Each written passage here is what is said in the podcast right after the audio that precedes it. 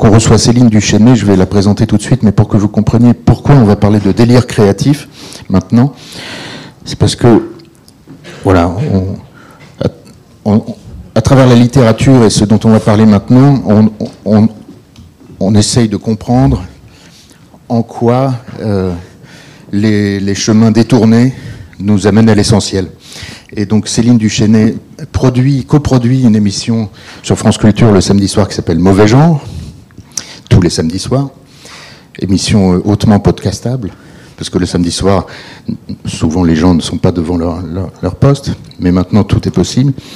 Et elle, a fait paraître ce livre, L'encyclopédie pratique des mauvais genres, tout, récemment, il y a quelques mois. Est-ce que tu peux nous expliquer le micro. Hop. Voilà, bonjour, euh, bonjour à tous. Qu'est-ce que tu veux que je t'explique? Le, propos du, livre et ensuite on va, je vais, je vais lire un extrait de la préface. D'accord. Alors, euh, ce, livre, ce livre euh, ne pourrait pas exister en effet sans une émission de radio, puisque tous les samedis soirs, j'ouvre une, une, encyclopédie fictive, enfin on va dire une encyclopédie sonore, où je présente un, un artiste à travers sa voix, à travers son univers. On parlait tout à l'heure de d'écrire pour euh, regarder. Alors moi, ma démarche serait un petit peu différente parce que euh, il s'agit d'écouter pour écrire pour la radio et pour permettre aux auditeurs de regarder, puisque à la radio, on n'a pas, on n'a pas de Dieu, on n'a que des oreilles. Mais l'objectif, en tout cas, de notre travail, c'est de donner à entendre et de donner à imaginer à travers le son. Alors, c'est le côté un petit peu paradoxal, du coup, d'avoir voulu faire un livre de, cette chronique que je tiens depuis euh, environ sept ans. Ça fait une quinzaine d'années maintenant que je travaille à mauvais genre. Mais euh, au bout d'un moment, euh, il m'est venu l'idée et l'envie d'ailleurs et le désir surtout de, faire un, un, rassemblement de ces personnes que j'ai pu interviewer pendant ces sept années, que je vais continuer à interviewer euh, l'année prochaine aussi ce sont des personnes euh, qui pourraient rentrer en résonance avec le terme de l'émission qui s'appelle mauvais genre. Alors mauvais genre, je ne pense pas que vous l'utilisiez tous les jours euh, dans votre conversation, c'est un terme un peu désuet que peut-être vos grands-mères ou arrière-grands-mères ont l'habitude d'utiliser. Nous, on l'utilise parce que c'est une émission qui se consacre au genre dit mauvais, c'est-à-dire à, tout ce qui est cinéma bis, gore, à l'érotique, euh, à la BD, parce qu'il fut un temps où la BD était mauvais genre. Et, et voilà. Donc comment euh, on peut parler de gens à travers ce terme désuet, mais qui est bien pratique parce que du coup, on peut y mettre à peu près ce qu'on veut. Et alors moi, euh, m'est venue euh, l'envie d'interviewer des gens qui étaient artistes, mais qui étaient plutôt du côté de la marge, c'est-à-dire des gens qui n'étaient jamais interviewés, pas les bons clients comme on les appelle en radio, c'est-à-dire ceux qu'on entend tout le temps, ceux dont on est sûr qu'ils vont bien parler, qu'ils vont pouvoir tenir une demi-heure sans bégayer ou sans faire de blanc ou, sans voilà sans, sans frémir de, de peur à l'idée d'être face à un micro et la lumière rouge du studio. Donc je vais dans les ateliers de ces artistes et je euh, récolte euh, une parole qui pour moi est une parole euh, rare parce qu'on n'a pas l'habitude de l'entendre sur les ondes. Donc ce sont des artistes, je dirais plutôt de la marge, en sachant que c'est une notion très relative, mais voilà, en tout cas qu'on n'entend pas beaucoup, et qui ont des pratiques qui peuvent être extrêmes, mais qui pour moi sont des pratiques qui sont, comme leur art d'ailleurs, qui sont des, chemins de liberté de singularité. Donc il n'y a évidemment aucun jugement moral, euh, parce qu'il y a beaucoup d'artistes qui sont dans, le, dans le SM, par exemple. Mais euh, c'est donner à entendre et donner à voir des œuvres qu'on entend moins, en tout cas sur les ondes. J'avais envie de lire un extrait de la préface euh, vraiment merveilleuse de François Angelier. Je vous, encourage à la lire. Ça va peut-être prendre un peu trop de temps, donc je me dis qu'on va, on, va plutôt attaquer par des images. Ah, mais où est-ce qu'elles sont mes images? Elles sont ailleurs dans la clé. Il est en apesanteur. Est-ce que tu peux nous parler de cet artiste Alors c'est Alberto Sorbelli, euh, je ne sais pas si vous le connaissez. Alors pour le coup c'est peut-être le plus connu d'entre tous, ça va pas du tout avec ce que je viens de dire. C'est quelqu'un qui à un moment donné euh, a un petit peu défrayé la chronique dans les médias parce que euh, il part d'une posture qui est que, que le, marché de l'art, le marché de l'art contemporain est, est un marché de, de, prostitution en fait. Donc lui a créé un certain nombre de personnages. C'est un ancien étudiant des beaux-arts. Avant d'être étudiant aux beaux-arts, il était danseur chanteur à l'Opéra de, Rome. C'est un Italien, Alberto Sorbelli. Et alors Alberto Sorbelli a créé une première figure qui était celle du secrétaire, après celle de la pute, qui est le terme qu'il utilise. J'ai plus toutes ces figures en tête. La dernière étant celle du folle, fait F-O-L. Et l'idée, c'est de euh, jouer de, de, son corps, de, de, de, son physique et de sa manière d'être, et d'aller, par exemple, euh, euh, montrer ses fesses à la Joconde, alors tout en étant habillé à peu près de, cette manière-là. Donc, on a beau dire, même si aujourd'hui on est plus habitué à, des, sortes de, coups comme ça euh, euh, d'éclat, euh, ça provoque quelques, quelques dérangements et quelques dérèglements au niveau des institutions. il me fait penser un petit peu à, une fille dont j'aime bien le travail, dont on parle aussi en ce moment, qui est, évidemment, son nom m'échappe, cette féministe... Ah, Robertis, euh, Déborah de, Robertis, voilà, qui, euh, qui elle aussi utilise euh, son corps et notamment son sexe et son sexe féminin, qu'elle va et elle va se mettre en scène comme ça dans des institutions pour pervertir l'institution, ou en tout cas pour nous faire penser différemment en, ayant cette réflexion autour de, de, l'art et du prix de l'art aujourd'hui. Donc Alberto, je dirais que c'est un peu un, un précurseur de, de cette posture de cette manière d'être. En plus, Alberto, alors voilà, moi, pour le coup, ce qui m'intéresse beaucoup, c'est la voix des gens et la manière dont, il parle. Et Alberto a, cet accent italien absolument délicieux et une manière très, très imagée et très fruitée, j'irais presque, de, parler, qui fait que, l'enregistrer est un, est un vrai plaisir. Donc, tu en as 26 dans. Voilà, on, va continuer en explorer quelques-uns sans doute pas tous, mais j'ai une question. Est-ce qu'il y a certains artistes que tu exclus pour telle ou telle raison que ce soit une question de sincérité, de cohérence, ou ce que tu me dis me fait penser à cet artiste russe qui a mis le feu à la Banque de France, place de la Bastille, il n'y a pas longtemps, après s'être euh, cloué les testicules face au Kremlin sur un bout de bois. J'ai oublié son nom. Par exemple, est-ce qu'il ferait partie de ton encyclopédie Je dirais non, parce qu'il n'y a pas besoin de moi. D'accord. Euh, on parle suffisamment de, lui. Donc euh, voilà. Alors, elle. Mm. Elle, c'est Camille Dusselier. Camille Dusselier est une sorcière. Je m'intéresse à la figure de la sorcière depuis, euh, depuis un moment d'ailleurs, et je m'intéresse notamment aux euh, nouvelles sorcières, celles qui se disent sorcières et qui ont aujourd'hui, dans, j'irais, cette fourchette d'âge qui est 25-35 euh, ans. Camille a commencé à réfléchir au fait d'être sorcière il y a un petit peu avant que la mode de la sorcière n'arrive. Je ne sais pas si vous avez remarqué ça, même dans les défilés de cortège, les witch blocks et ces femmes ou personnes, parce que ce ne sont pas toujours des femmes, qui sont habillées de façon caricaturale en sorcière, c'est-à-dire tout en noir, avec un grand chapeau noir, le visage masqué, qui sont dans, un petit peu dans la filiation des Black, euh, des black Blocs, donc ces mouvements anarchistes qui aussi remettent en cause finalement le principe de la manifestation et de, l'art de manifester. Alors en tout cas, Camille, elle, euh, se situe à deux carrefours, à, un carrefour, pardon, plutôt, avec deux mouvements. Euh, elle est beaucoup dans les mouvements de spiritualité, de, de, néo-paganisme autour de la figure de la sorcière. Peut-être que vous avez déjà entendu parler du mouvement euh, Wicca, avec euh, une, figure américaine euh, dont on a un petit peu parlé, qui s'appelle Starhawk, et qui est une, femme qui a beaucoup compté dans les années 70, qui est très activiste, qui est écoféministe, donc qui est pour la protection de la planète tout en étant féministe, tout en étant Wicca, c'est-à-dire elle, pratique un culte qui est centré autour d'une déesse mère avec des, pratiques qui sont vraiment liées à la nature, à la forêt et avec un grand souci d'humanité. Euh, Camille de, de cette mouvance-là, elle pratique la, sortie, euh, la sortie des corps, ce qu'on appelle le, voyage astral, euh, les arts divinatoires. Qu'est-ce qu'elle voilà, tout un tas de, de rituels. Et à côté de ça, elle est féministe. Et pendant très longtemps, elle a trouvé très difficile d'être dans ces deux mouvements-là, parce que quand elle était du côté des féministes, notamment des mouvements queer, ce qui correspond à, je dirais, sa, sa, sa, ligne directrice, quand elle voulait parler de spiritualité, on lui riait au nez. Et quand elle était du côté des mouvements euh, plus spirituels, quand elle se arrivait en disant qu'elle était une activiste féministe, là aussi, il y avait une sorte de scission, comme si les deux n'étaient pas possibles. Et finalement, Camille a réussi à, à, à joindre l'activisme féminisme queer et euh, sa pratique spirituelle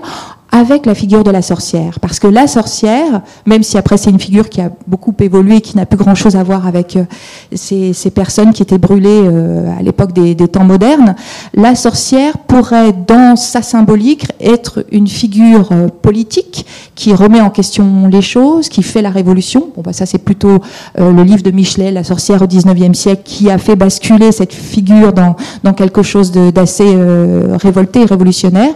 Et en même temps, dans une avec le culte des plantes, avec euh, cette pratique du soin. Et euh, ce que je trouve intéressant, moi, c'est que finalement, cette sorcière est devenue un, un une, haute figure des mouvements, des mouvements queer et qu'on rencontre euh, des personnes, qu'elles soient désignées de sexe masculin ou de sexe féminin ou qu'elles se situent tout ailleurs, mais qu'elles se sentent à l'aise avec cette, euh, ce qualificatif de sorcière. Et je trouve ça toujours très intéressant de voir comment ce que les mots, au fil des siècles, peuvent évoluer et comment quelque chose qui était au départ pas du tout revendiqué par euh, ces femmes et ces hommes aussi, mais c'est quand même 80% de femmes qui ont été brûlées, euh, comment est-ce que quelque chose qui était de l'ordre de, l'agression et de l'insulte, personne ne s'est jamais revendiqué comme sorcière au XVIe ou XVIIe siècle, par le prisme de Michelet au 19e qui lui donne ses lettres de, noblesse et puis les mouvements euh, queer aujourd'hui, comment est-ce que ce terme, comme ce terme queer qui était une insulte et qui devient une fierté, comme le, la même chose avec le mot gay, enfin tous ces termes-là, comment est-ce que ce terme de sorcière aujourd'hui devient une, euh, euh, un étendard de liberté? Et Camille représente tout en, étant, tout en ayant une personnalité forte et en étant réalisatrice par ailleurs. Donc moi, je l'avais interviewée sur ses films et sur cette quête autour de la figure de la sorcière. On continue? Alors ça, c'est une autre sorcière. Il s'agit de, euh, de, Camille Coringer, euh, Camille, Catherine Coringer, pardon. Catherine Coringer, j'en ai entendu parler au départ, euh, je ne sais plus trop comment. Euh, oui, parce que par principe, quand je fais mes interviews, je ne passe évidemment pas par des attachés de presse. Donc c'est une sorte de réseau que je me constitue de, bouche à oreille. De... Et Camille Coringer, euh, Catherine Coringer, je vais y arriver, elle fait partie de, à une pratique SM. C'est euh, comme Camille, une femme qui est euh, lesbienne et qui a eu, un rapport. Enfin, je le précise parce que son, sa sexualité s'est énormément transformée à partir du moment où euh, elle a rencontré le SM et elle a découvert, je cite de mémoire ces mots, qu'on pouvait avoir que le, le corps pouvait s'érotiser ou se sexualiser en dehors des parties euh, génitales. C'est un terme qui n'est pas très joli, mais bon, bref, il dit ce qu'il veut dire. Et euh, donc, à travers la pratique SM, euh, Catherine Coringer a, découvert une nouvelle manière d'être à son corps, de sensualité, d'érotisme. Et on peut suivre son cheminement à travers les films qu'elle a, pu, faire depuis une quinzaine d'années. Alors, le film dont, dont est extrait cette, cette image est un, un les films que, que, que, font Catherine sont des films qu'on trouve rarement au cinéma, euh, qui passent dans des, généralement dans des festivals plutôt post-porn ou ce, ce, ce, type de, de tendance. Euh, sont des films qui sont parfois très durs à regarder parce que le, corps est, filmé euh, euh, de manière euh, très frontale. C'est souvent des pratiques SM, donc il ne faut pas avoir peur de la vue du sang, il ne faut pas avoir peur même, enfin, voilà, typiquement, ce film-là, elle, elle fait ce qu'on appelle une suspension, c'est-à-dire elle se fait percer, elle se fait mettre deux crochets dans le dos et elle s'élève dans les airs, comme ça. Et c'est une, euh, c'est une, sorte de. Elle vit ça comme une sorte de renaissance, en fait, en ayant fait cette pratique qui l'a fascinée depuis longtemps, qui se fait euh, euh, pas mal dans, dans tous les. Notamment dans, dans, un, dans une tendance artistique qui s'appelle les, les, modernes primitifs, qui date, enfin, qui date des années 70, des mouvements de la contre-culture américaine et qui est de réutiliser le corps en tenant compte des pratiques que peuvent, euh, faire les Amérindiens ou des populations euh, euh, qui sont très loin de, de l'Occident et du corps tel qu'il est vu à, à l'occidental. Et pour Catherine Coranger, c'est un passage vers une forme de, renouveau. Parce que alors c'est peut-être là où on peut trouver un lien avec ce qui vient d'être dit, parce que je cherchais en écoutant la conférence d'avant, mais qu'est-ce que je, si jamais je, dois parler de la pesanteur ou de l'impesanteur, qu'est-ce que, en quoi les, personnes que j'ai pu rencontrer peuvent peuvent raisonner par rapport à ça? Bah, Typiquement, Catherine explique qu'à partir du moment où votre corps s'élève, euh, quitte le sol, vous avez une sensation de lourdeur, euh, parce qu'après, l'objectif, c'est de vous balancer comme ça pendant une vingtaine de minutes et d'arriver dans un état second. Le, problème n'est pas la douleur. Catherine a l'habitude de la douleur puisqu'elle est dans le SM. Donc, euh, avoir mal, elle sait. Le, ce qui est compliqué, mais ce qui peut être très beau aussi, c'est une fois que vous vous élevez dans les airs, je, cite ces propos parce que moi je ne l'ai pas testé, donc euh, voilà, je ne peux pas parler de mon expérience. Vous avez ce, cette chose qui vous tire vers le sol parce qu'on est sur Terre et que voilà, la gravité fait que on devient de plus en plus lourd, mais en même temps, il y a ce balancement, cette euh, légèreté qu'on peut éprouver, qui fait que quand après vous euh, redescendez sur le sol, elle m'explique que ça se fait de manière très étrange parce que c'est la peau qui descend en premier. Donc on a le sentiment de la peau qui a été tendue, qui, pouf, tombe en premier. Et puis après, vous avez le sentiment, m'explique-t-elle, que c'est le corps entier qui revient lourd, mais qui revient transformé. Et ça fait partie des films qu'elle peut faire euh, autour de, donc, de son corps. On quitte la pratique SM, même si ça peut être pratiqué dans les milieux SM, c'est quand même quelque chose de très compliqué à mettre en place et de très dangereux aussi. Donc il y a des sortes d'experts en, ce type de, pratique, n'importe qui peut pas le faire. Et voilà le genre de, propos que, je peux recueillir euh, à la radio ça n'a rien à voir avec Orlan et, ou, est-ce qu'elle s'inscrit dans un mouvement euh, Orlan aime beaucoup le travail de Catherine Coringer, hein. donc euh, on pourrait dire que ça a à voir avec le fait de, de mettre son corps au milieu de son art. Body art, euh, oui, on pourrait. Après, elles ont des personnalités très, très différentes et des démarches très différentes. Je ne crois pas qu'Orlan soit dans le SM, autant que je sache. Ça, ça peut penser. Ouais, voilà. Ou euh, en tout cas, le fait de travailler sur son propre corps et de modifier son, son corps, euh, euh là, il peut y avoir un, un, parallèle. Mais je sais qu'Orlan aime beaucoup le travail de Catherine Coranger, oui. Et donc, cette personne se définit comme une artiste? Oui. Et, et elle fait Parce qu'elle fait des films. Elle, elle fait, fait des films de ses, de ses performances, oui. On continue? Alors ça, c'est un peu de douceur. c'est c'est un artiste, euh, c'est un artiste que j'aime euh, beaucoup. Alors là, pour le coup, c'est un artiste qui est très sonore parce que pour euh, raconter, il s'appelle Cyril Casmez. Pour vous raconter son histoire, c'était quand il était petit enfant, Cyril Casmez se prenait pour un veau. C'est-à-dire que quand il partait en vacances euh, euh, à la campagne, il avait pris comme mère de substitution une vache. Euh, il suivait en permanence cette vache et son objectif, c'était de lui ressembler le plus possible. Donc il se mettait à quatre pattes comme elle, il s'était mis à brouter de l'herbe, il s'était mis à, à vouloir euh, téter les, les pis euh, de, de, cette vache dont j'ai oublié le nom, mais qui a évidemment un, un nom, jusqu'à ce qu'un jour, sa propre mère biologique, je dirais, lui dit ça suffit, ta mère c'est moi, ce n'est pas euh, Marguerite euh, ou, je ne sais. Alors la question c'est de savoir pourquoi pourquoi pourquoi est-ce qu'il se comportait comme ça. Lui-même encore aujourd'hui, pour vous dire qu'il a un langage tout à fait articulé et tout à fait du côté de l'humain, même si on n'a pas à, opposer les animaux aux, humains, mais c'était peut-être quelqu'un qui était tellement effrayé par l'humanité euh, ou par les hommes et les femmes qui trouvaient du réconfort auprès des animaux.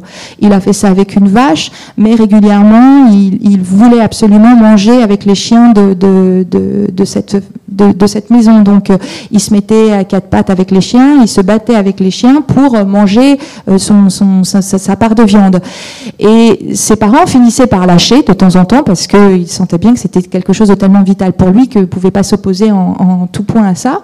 Alors là, où c'est où, j'en arrive à, l'objet de cette interview, c'est que aujourd'hui Cyril Casmez est un artiste zoomorphe. On l'a beaucoup vu au cirque Archaos, au cirque Plume. il donne beaucoup d'ailleurs de, cours sur sur l'art de se transformer en, animal. C'est comme ça que j'en ai entendu parler par des comédiens qui avaient suivi des formations chez lui pour se transformer en gorille ou en cheval ou en dindon. Enfin, je sais pas. Parfois, vous savez, c'est la mode de, de, de, de faire l'animal ou de, se comporter comme un animal. En tout cas, quand je dis comporter comme un animal, c'est pas dans, dans, dans, la symbolique de l'animal, c'est vraiment être comme un animal. Si vous êtes un gorille, comment est-ce que vous allez, je me souviens, il m'avait fait cette démonstration-là, comment est-ce que vous allez placer votre main sur une table? Vous n'allez pas la placer comme ça. Alors lui, il montre qu'il faut que la main soit lourde justement et qu'elle se pose comme ça. Enfin, tout un tas de, de trucs qui lui datent de, de, son enfance. Et moi, quand je l'avais enregistré, alors c'est là où... Euh, où l'image ne suffit pas, mais moi je trouve que le son est tellement important, c'est que il est capable de se mettre à grogner et de vous faire mais n'importe quelle bête, jusqu'au moment où je demandé de faire un monstre, mais je peux vous assurer que vous n'aviez plus un poil de sec sur tout le corps tellement il faisait peur, parce que la voix ne part plus de là où elle part euh, euh, chez nous euh, les êtres humains, elle part, je sais pas trop doux parce que je suis pas très douée sur cette question-là, mais en tout cas, elle part aussi bien des entrailles que du thorax, que que que que, de, la bouche, des lèvres, et voilà. Donc ça, c'est euh, Cyril Casmez. Euh, qui, euh, qui, qui, en ce moment tourne, si vous voulez voir le, voir sur scène, il est au Cirque Plume en ce moment, donc il tourne beaucoup. Alors on on peut continuer, mais je sais que tu dois partir à 3 heures. Et, et, et d'ailleurs, un train. Voilà, on va, sur, on, va vous, on, va vous donner la parole. Mais d'abord, je vais quand même lire un extrait de la préface de François Angelier pour raccrocher tout ça à tout ce qu'on se dit depuis hier matin. Hier matin, on a commencé par parler de Laborde, la clinique de Laborde, été, à propos de laquelle un livre euh, qui a été cité hier par Gilles Marais euh, s'intitule Laborde ou le droit à la folie. Et le droit à la folie, c'est vraiment un droit à la folie. Envie j'ai envie de partager ça avec vous. Je veux dire, c'est pas uniquement du marketing. Euh, Danone, c'était du marketing, même si euh, ça s'habille un peu, comme on en a parlé, comme, euh, n'est-ce pas? Enfin, je sais pas. C'est intéressant, c'est bien de savoir qu'il y a un électron libre chez Danone qui invente des nouveaux trucs, mais enfin, c'est du marketing. La folie, c'est autre chose. La vraie folie. Alors, je vais vous lire un extrait de la préface de François Angelier parce que ça dit des choses et puis ensuite, vous, irez lire le livre, parce que des portraits comme ceux que Céline a bien voulu euh, expliquer devant nous, il y en a 26 dans, dans, ce livre. Donc Jean, euh, François Angelier, euh, qui d'ailleurs était venu parler de Jules Verne ici il y a quelques années. Le mauvais genre, ma foi, c'est comme la grâce ou le swing on l'a ou on l'a pas. Ça ne s'enseigne pas comme la sténo ou l'art des sauces. C'est une onde qu'on perçoit, un miasme délicieux, une angoisse reine, celle qui vous fait comprendre que le monde prend l'eau depuis toujours, que la maison mère est sinistrée du socle au fait, au fait F-A-I-T-E. Alors en riposte, se vivre comme une fête, F-E-T-E, s'orchestrer comme un drame, être à soi sa propre tragédie, se vivre dans l'ivresse de son rire. Et toute la préface est comme ça. Alors, c'est magnifique. Est-ce que vous voulez échanger avec Céline?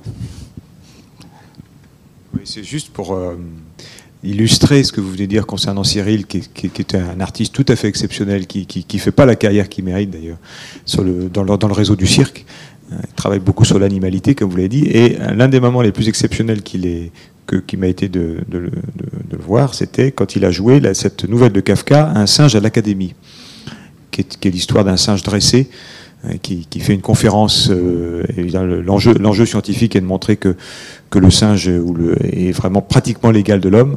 Donc on le dresse pour ça, et puis son animalité, évidemment, euh, apparaît au fur et à mesure, etc. etc.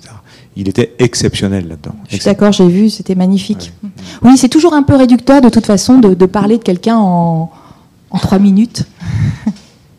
Mais, euh, mais moi, je trouve ça très intéressant. De, j'ai jamais compris pourquoi est-ce qu'on disait de quelqu'un qu'il était bête ou que quelque chose était euh, animal en, en, présentant ça de manière dépréciative. Ça me fait penser à ces, je, je fais un, un, un, petit écart, mais à ces publicités qu'il y a eu dans le métro à un moment donné quand on parlait du harcèlement sexuel et vous avez, où le prédateur était un animal.